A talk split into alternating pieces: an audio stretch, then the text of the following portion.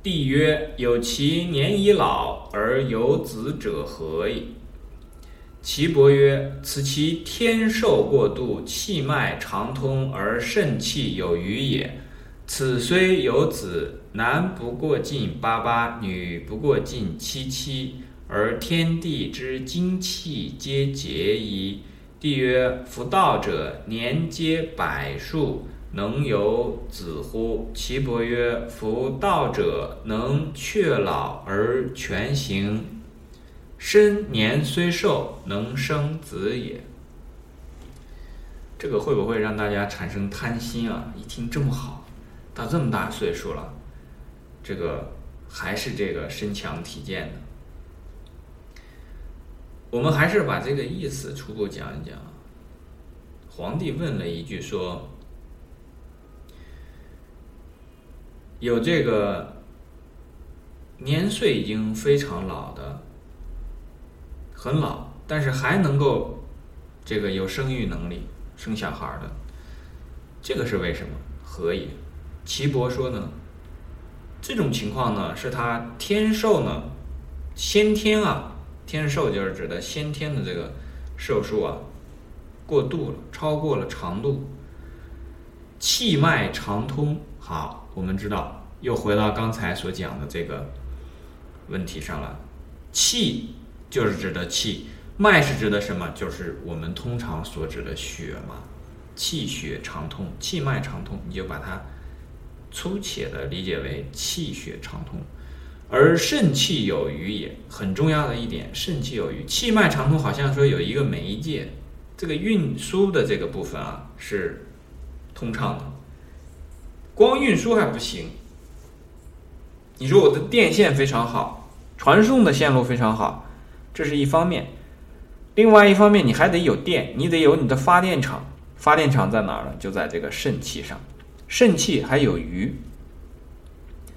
这种情况下呢，虽然有子，此虽有子，男的呢不会超过八八六十四，女的呢不会超过七七四十九。而天地之精气皆竭矣。这个时候呢，在六十男的六十岁四岁以前，女的七七四十九岁以前呢，天地之精气，即便肾气有余啊，天地之精气留给这个人的，也会全部用光，枯竭了。后面来了最重要的，很多人这个耗尽毕生心血去做的，就是后面这段。皇帝说：“夫道者，所谓的说这个道者啊，就是指修道之人。修道之人，这个译文里面说是掌握养生之道的人，搞错了哦，搞错了，不是叫掌握养生之道的人。夫道者，这个地方就是指与道相合之人。修道的目的是什么呢？就是与道相合。这个地方是指的。”与道相合的人，这个才能叫做道者。掌握养生之道的人，未必就是道者。这个掌握啊，我我我跟你讲，为什么说掌握养生之道的人未必是道者呢？因为掌握养生之道的人，你的掌能握住的东西，一定是属于你之外的东西，你才掌握。你不可能说我把自己给掌握了，对吧？但如果是在你之外，说明你还和道没有合。你本身不是道，如果真的能合在一起，这个人他本身就是道，然后他又是一个人，所以叫他叫道者，他是合一的，掌握养生之道，这一听就说偏了，这是不对的。夫道者年皆百数，能有子乎？说这个这个修道之人啊，或者我们讲成道之人，一般。这个都可以活到一百多岁，那我们看很多的南怀瑾老师九十五是吧？轻松活到，是不是？我们看着他那意思，好像如果自己乐意的话，还可以活得更长时间一些。有的时候他说：“哎呀，我累了。”那人家那个累呢，是说打心眼里面说觉得累了，他不是说自己觉得累了，他是给别人做的这些事情啊，到这个时候那确实挺累的。那我们看本焕长老，对吧？这个之前也是这个一百多岁。问这种情况下能不能有子？那肯定是能有子了。但是最关键的讲的是后面这句话，岐伯的回答呢说：“夫道者，就是修道之人啊，成道之人，应该不能讲说修道，因为修道未必能成道。成道之人呢，或者讲得道之人呢，能却老而全行，能够呢使自己不老。却老啊，就是我们讲一个词叫推却。”我可以说啊，对不起，对不起，请不要来。这个，假如这个衰老啊，年老是一个人一样，他直接就推辞了，推却了啊，对不起，拜拜，您不要到我这儿来，是吧？哎，这衰老他就不来了。那能保全自己的这个身形，我们看到的这一部分呢，其实指的都是它的表面，讲的是它的表面。你如果能确了，能全行，一定不是在这个确。和这个全上面下的功夫，是在什么地方下的功夫呢？是在那个道字上。所以韩愈就讲嘛，说师者，传道授业解惑也。但是我们现在的这个教育当中呢，直接就开始授业，不告诉你怎么样去挣钱，你学这东西以后找什么样的工作，直接就进入了授业的这个阶段。从小的时候。弹钢琴，学什么样的乐器？为什么以后可以出名？以后可以这个考证，都是为了这个，为了授业的这方面。因为那个时候的弹琴呢，它就变成了一种自己的一个工作的一个方向，挣钱的一个方向，谋生的职业的方向。这个时候呢，直接就把前面的传道给去掉了。如果去掉了这个传道的这一部分，那自然。道就很难存在了。那我们知道还有一句话叫什么呢？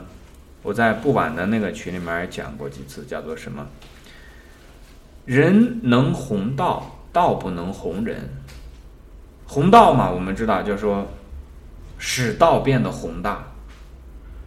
其实道本身不会变得宏大，也不会变得渺小，道就在那里。但是呢，人可以通过自己。这一生的作为呢，发扬这个道，对榨菜讲的很对。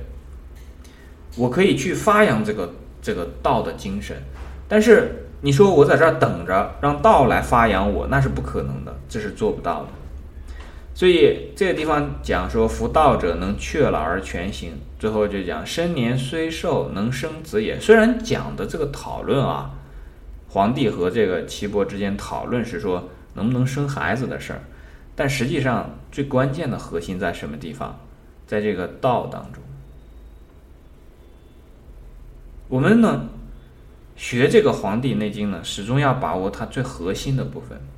我甚至可以告诉大家，这个《黄帝内经》对人来讲最有用的地方就在这个道上。这个地方明白呢，你可以去病，你可以让自己变得快乐，你可以让自己变得幸福。能可以让自己把一些这个，你看嘛，这个服道者他还能却老。呃，经常有人问说，哎，怎么样能够锻炼身体呀？怎么样能够这个美容啊？等等等等，怎么样能不掉头发呀？怎么样能让眼珠不那么黄呀？等等，这这个道都能办得到。但是你要学到，有人给你传道，你得学到。你要如果学到的时候，你学这些东西，你发现。哎，我本来想学道，但发现这这些人老不教我道，你得自己去问道，你不能等着这个道来。人能弘道，道不能弘人。你等着道来，八辈子都等不来。所以你自己要发挥自己的主动性，要保证自己的航向是正确的，是吧？你你要知道你要到什么地方去，你要到智慧的彼岸去，是吧？嘎滴嘎滴波罗僧嘎滴，讲的就是去吧去吧，到智慧的彼岸去吧。什么叫智慧的彼岸？智慧的彼岸是什么？智慧的彼岸就是道。没去到道那边，你就在愚蠢的此岸。所以自己为了自己这个智慧，为了自己的快乐，哪怕是为了自己的这个健康，为了自己的这个美貌啊等等，你也应该去求道，要有这个精神。那而且还要明白呢，在我们现在这个社会当中呢，这一块是缺失的。你一定要明白这一点，否则你还以为说自己在学道呢，啊，韩愈不是说了吗？师者，传道授业解惑也。我已经有老师了，我已经在学校里面上过学了。那真是冤枉啊！因为。那些老师本来他就没有道，他怎么去给你传道？所谓能传道的人，一定是经过了自己玩命的学习。我讲的玩命不是开玩笑的，是真玩命的学习。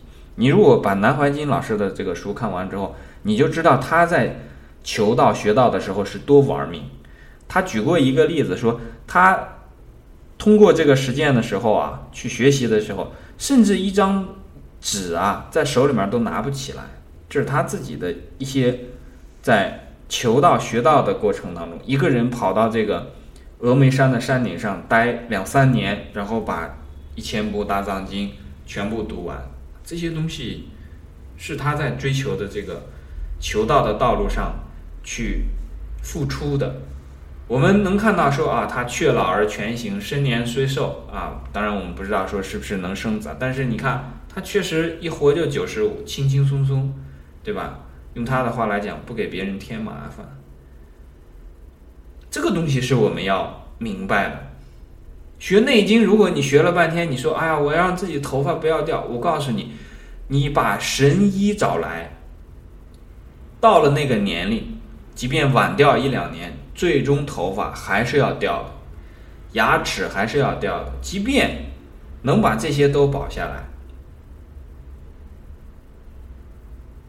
你未必能做到是一个快乐之人，你未必能做到是一个通达之人。所以，即便是为了自己的这个从小的方面讲啊，啊，健康一些、漂亮一些，那你要去往这个道上去靠，否则的话，你真的都是在转圈儿，真的是在浪费自己很多的时间。当然，有时候浪费时间也蛮有意思的。有时候我看到。